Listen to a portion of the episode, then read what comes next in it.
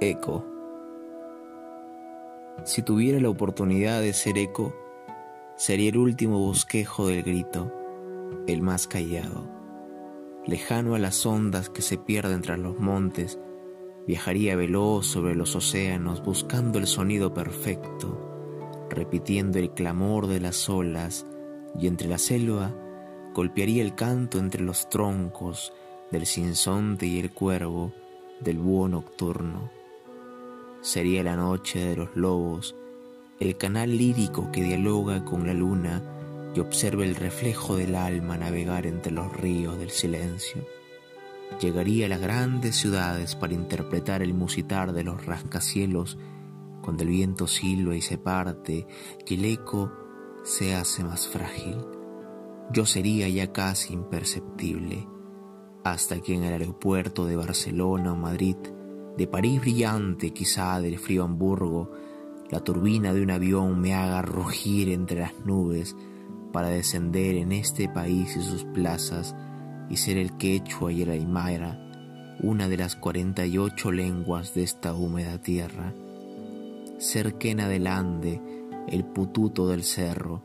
escalar el sonido bemol de las piedras incas, del barro caral, del cóncavo cerámico mochica, hasta que cierta hora norteña mi voz sea la brisa de Buenos Aires y Huanchaco, y al golpear el sol las totoras,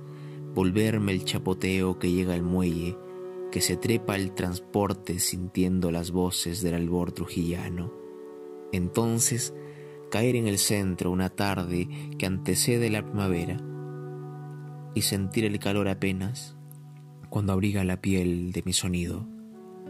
Surcar la fonía de Bolívar y España, redoblar las viejas combis, esquevar la grieta de las avenidas por sus ediles mezquinos, ser el tic-toc lenitivo de la catedral, de un tiempo cercano a tu casa, cercano a tu cuerpo, a tu boca. Escuchar de tu voz entre todas las voces, sentir los ríos de cristal con aroma al café de tu esperanza, escuchar el brote de tus labios cuando las palabras nacen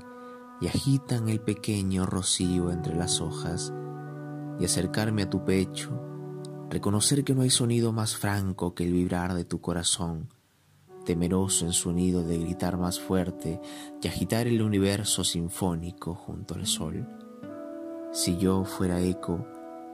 elegiría vivir en el viento para morir arrullado en tu voz.